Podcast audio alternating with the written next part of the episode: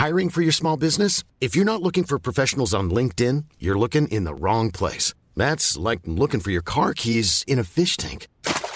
LinkedIn helps you hire professionals you can't find anywhere else, even those who aren't actively searching for a new job but might be open to the perfect role. In a given month, over 70% of LinkedIn users don't even visit other leading job sites. So start looking in the right place. With LinkedIn, you can hire professionals like a professional. Post your free job on linkedin.com slash people today.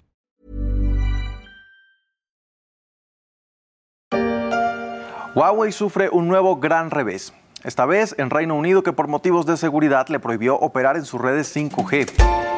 L'information a fait la une des télévisions en Espagne et au Portugal, comme ici avec France 24 en espagnol. Le Portugal a décidé fin mai dernier de bannir indirectement les technologies du groupe chinois Huawei dans le développement du réseau 5G, des équipements classés à haut risque pour la sécurité nationale. Huawei avait signé un partenariat avec Altis au Portugal pour la fourniture d'antennes pour la 5G. Pour le Chinois, le cauchemar, quatre ans après le début de la croisade du président américain Donald Trump, se poursuit. Il va falloir s'adapter ou renoncer à l'Occident.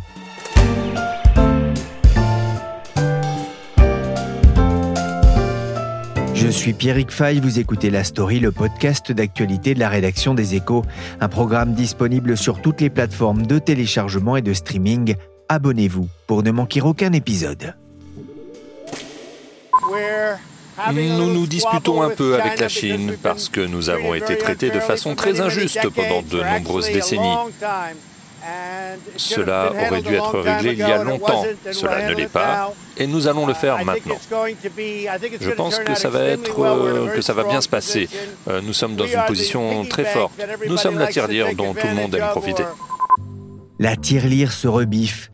Donald Trump venait d'annoncer une série de sanctions contre certains groupes de technologie chinois. Nous sommes en mai 2019 et sa cible principale s'appelle Huawei, un nouveau géant de la téléphonie mobile qui profita notamment des difficultés des équipementiers américains, mais aussi européens comme Nokia et Ericsson. On en avait parlé dans un double épisode de la story avec Sébastien Dumoulin qui avait raconté dans un livre l'histoire fascinante de ce groupe fondé en 1987 à Shenzhen par un ancien colonel de l'armée populaire de libération et membre du Parti communiste chinois, un péché originel pour le président républicain. Quatre ans après, comment Huawei s'est-il adapté à ce nouvel environnement et quel impact cette crise diplomatique a-t-elle eu sur les affaires de ce géant chinois des technologies? Il y a quelques jours, Raphaël Balnieri, journaliste aux échos, s'est rendu en Chine pour visiter l'une des usines de ce groupe. Bonjour Raphaël Balnieri. Bonjour Pierrick. Vous êtes journaliste au service high-tech média des échos, spécialiste des télécoms. Il y a un peu plus de trois ans, les États-Unis lançaient leur offensive contre le chinois Huawei, accusé de tous les maux par Donald Trump notamment. Depuis, le groupe spécialiste de la 5G continue de s'attirer les foudres des autorités occidentales, y compris en Europe. Oui, c'était une des grandes surprises, euh, en fait, suite à l'élection de, Biden euh, à la Maison Blanche. On aurait pu penser dans un premier temps qu'après euh, la guerre technico-commerciale de, Donald Trump, Joe Biden allait un peu relâcher la pression. Et en fait, c'est vraiment le contraire qui s'est produit. Et du coup, le groupe est toujours euh, sous pression avec euh, plusieurs paquets de sanctions donc, euh, qui remontent à 2019. Et en Europe, du coup, bah, les chiffres en fait viennent d'être donnés par Thierry Breton, donc le commissaire en charge du marché intérieur à la Commission. Donc, il aurait dit récemment qu'un tiers des 27 pays de l'Union ont pris des mesures de restriction ou d'exclusion. Donc là, on peut citer le, Portugal euh, et même la France. Et il faut noter aussi que même la Commission européenne, pour son propre réseau télécom, a exclu euh, Huawei euh, de ses fournisseurs. Donc voilà, il y a eu un vrai resserrement, y compris en Europe. L'Allemagne envisage aussi de forcer ses opérateurs télécoms à retirer de ses réseaux les équipements de 5G déjà fournis par Huawei et par un autre chinois, ZTE. Quid de la France, Raphaël, où le groupe est, présent depuis maintenant 20 ans oui, alors en France, euh, en fait, il y a une loi qui a été prise en 2019 qu'on a appelée euh, la loi anti-Huawei. Et en fait, elle pose une interdiction euh, qui ne dit pas vraiment son nom. Elle fixe trois lignes rouges, pas d'équipement Huawei dans Paris, pas de Huawei dans les sites militaires ou industriels stratégiques comme voilà les, les, ports de Bretagne ou Toulouse pour les usines Airbus. Et enfin, pas de Huawei sur plus de 50% du réseau. Et depuis cette loi, en fait, les opérateurs télécoms, avant de déployer une antenne Huawei, doivent demander l'autorisation à l'ANSI, qui est la grande agence euh, en charge de la cybersécurité euh, des réseaux. Et c'est l'ANSI qui autorise ou non le déploiement de l'antenne, sachant que silence vaut rejet. Donc à l'époque, euh, ça avait créé beaucoup d'incertitudes et, et d'instabilité juridique pour les opérateurs qui étaient très très remontés. Et finalement, la loi a, produit ses effets, puisqu'aujourd'hui, euh, la part de Huawei chez euh, SFR et Bouygues Telecom, qui étaient ses deux plus gros clients en France, est tombée à 30-40% versus 50% avant la loi. Donc il y a eu un vrai effet. Au Portugal, le Conseil supérieur pour la sécurité du cyberespace a présenté récemment un plan visant à interdire certains équipements classés à haut risque pour la sécurité nationale dans les réseaux publics 5G. Huawei n'est pas nommé explicitement, mais ses oreilles sifflent.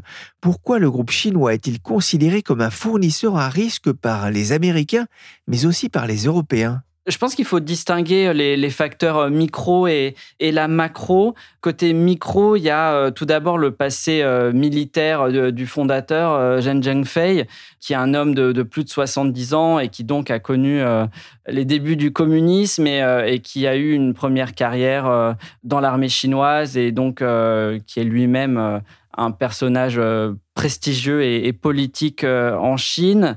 Il y a le fait que les télécoms ont toujours été une industrie euh, très stratégique euh, pour l'État, y compris euh, en Chine. Et côté macro, il y a plusieurs éléments qui ont réveillé la suspicion des Américains et de l'Europe.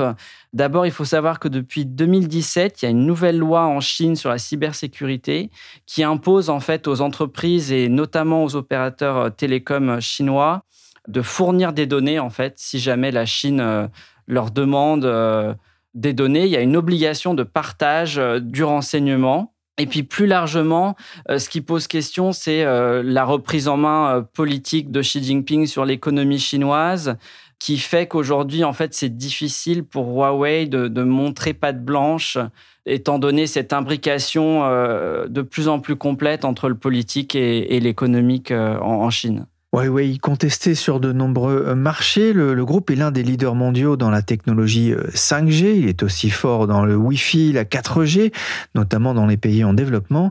La fermeture partielle des marchés industrialisés euh, a-t-elle eu un impact sur ses comptes? Comment se, se porte-t-il financièrement?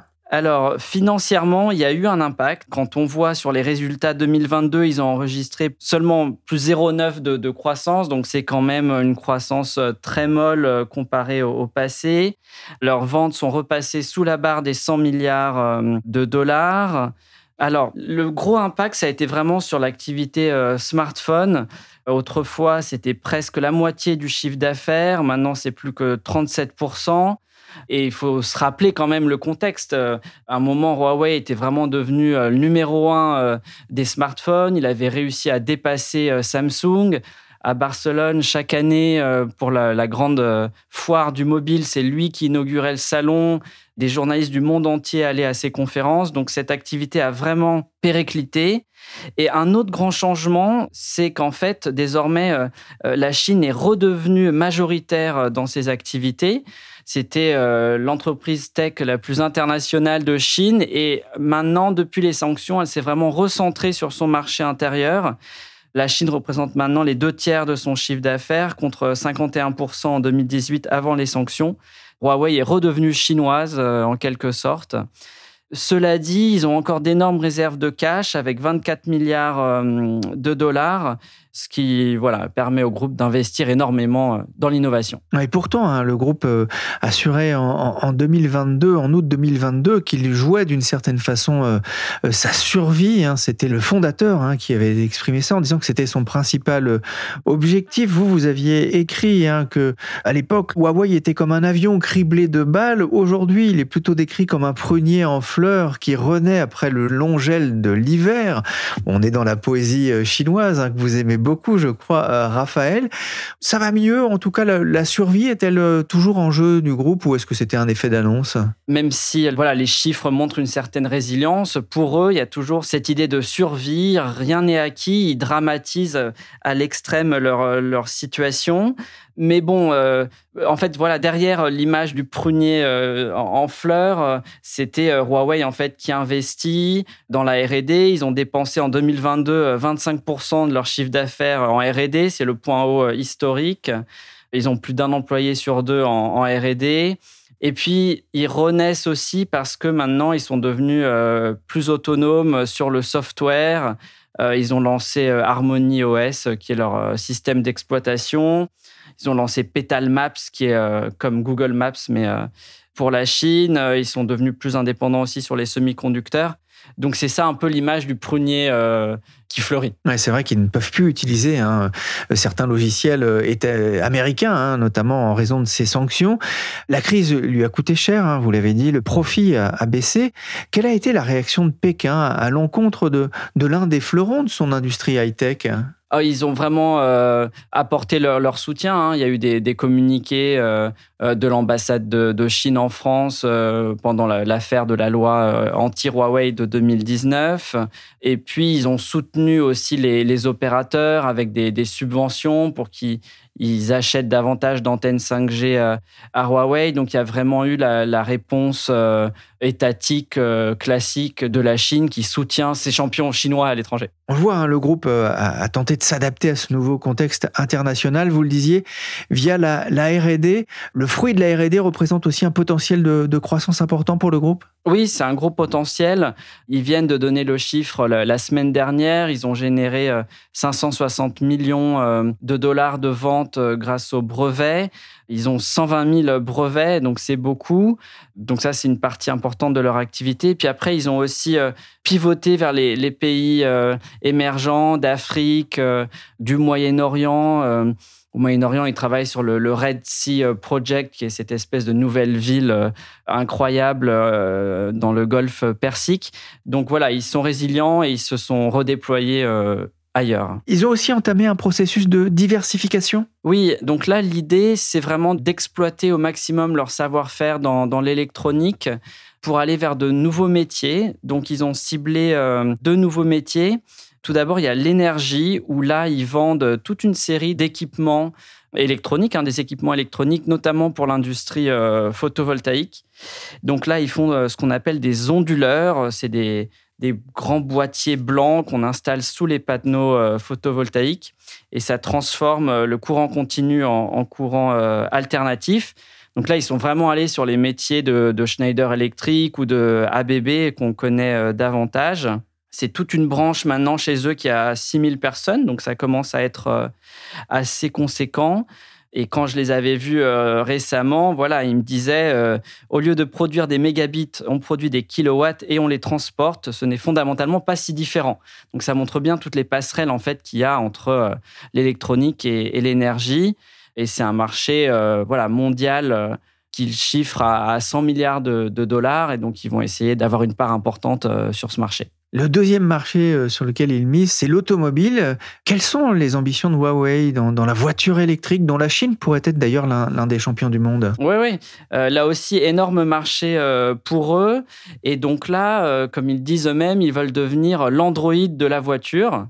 Donc Android en référence au, système d'exploitation de Google. Et eux veulent faire pareil, en fait, c'est-à-dire fournir toute la partie logicielle des voitures, puisque la voiture électrique désormais euh, embarque euh, de plus en plus d'électronique et d'intelligence euh, software.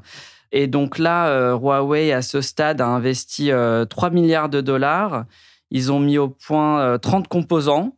Donc ça va des capteurs au, au système d'infotainment, les petites caméras aussi dans l'habitacle pour prendre des photos, pour faire de la visio. Il y a énormément d'usages euh, qu'on voit pas encore en Europe, mais qui en Chine se développent.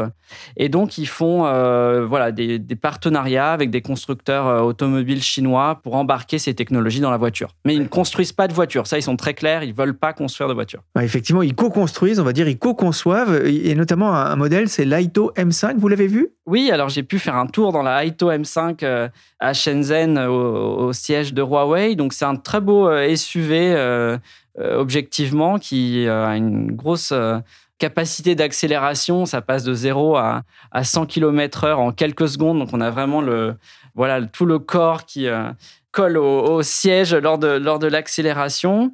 Et dedans, c'est un peu la voiture du futur. Donc, il y a deux grands iPads. Il y a un assistant euh, virtuel à qui on peut demander euh, son itinéraire, euh, de lancer telle ou telle chanson. Il y a une petite caméra, comme je disais, pour faire des selfies, pour faire de la visioconférence. c'est assez impressionnant, honnêtement. 130 000 unités vendues hein, pour l'instant euh, avec ces Eito euh, euh, qui coûtent quand même 33 hein, 000 euros, je crois 260 000 yuan l'unité. Donc c'est quand même un, tarif. alors pour une voiture électrique, c'est pas si cher que ça, mais c'est pas. c'est plutôt haut de gamme, oui. C'est plutôt haut de gamme. Les sanctions à l'encontre de Huawei privent le groupe chinois quand même de technologies sensibles américaines, notamment des, composants de pointe, hein, de semi-conducteurs. Est-ce que ça a un impact quand même sur sa recherche et développement et sur la conception de ses produits? Oui, oui évidemment. Ce qui me racontait en fait euh, lors de mon voyage euh, récemment, c'est que en fait, ça les oblige à, produire en interne des composants qui étaient euh, autrefois immédiatement disponibles sur le marché. Et puis c'est vrai que Huawei étant un énorme groupe, ils avaient vraiment un pouvoir de négociation. Enfin, ils pouvaient sécuriser des volumes importants assez rapidement. Et depuis les sanctions américaines de 2019, eh bien, ils sont obligés de tout reproduire en interne, d'où les 25% de, chiffre d'affaires investis en, innovation. Mais sur le long terme, c'est quand même une bonne chose euh, pour eux parce qu'ils deviennent plus indépendants sur des briques technologiques et c'est de toute façon la feuille de route euh, chinoise avec le Made in China 2025. Euh, Donc ils deviennent autonomes. Bon, voilà. Bombe le torse, relève le menton. D'accord? Hein? Et souris. D'accord? Hein Sourire avant tout. C'est qui le patron C'est moi. On dirait Donald Duck. Ok, c'est qui le patron C'est moi. C'est toi le patron. Ok, alors montre-le que c'est toi le patron. Qui dirige Huawei aujourd'hui? Qui est en charge de cette transformation, de cette renaissance ou plutôt de son bourgeonnement? Alors euh, Huawei a une gouvernance euh, assez spéciale pour une entreprise chinoise puisqu'ils ont euh, trois PDG tournants qui dirigent chacun une partie du, du business. Hum, donc là, en ce moment, c'est Eric Chu, Ken Hu. Et la troisième, et une des plus intéressantes, c'est euh, Sabrina Meng, qui est la, fille du fondateur, qui vient tout juste de faire son entrée euh, dans ce cockpit euh, à trois places. Donc c'est l'ancienne CFO.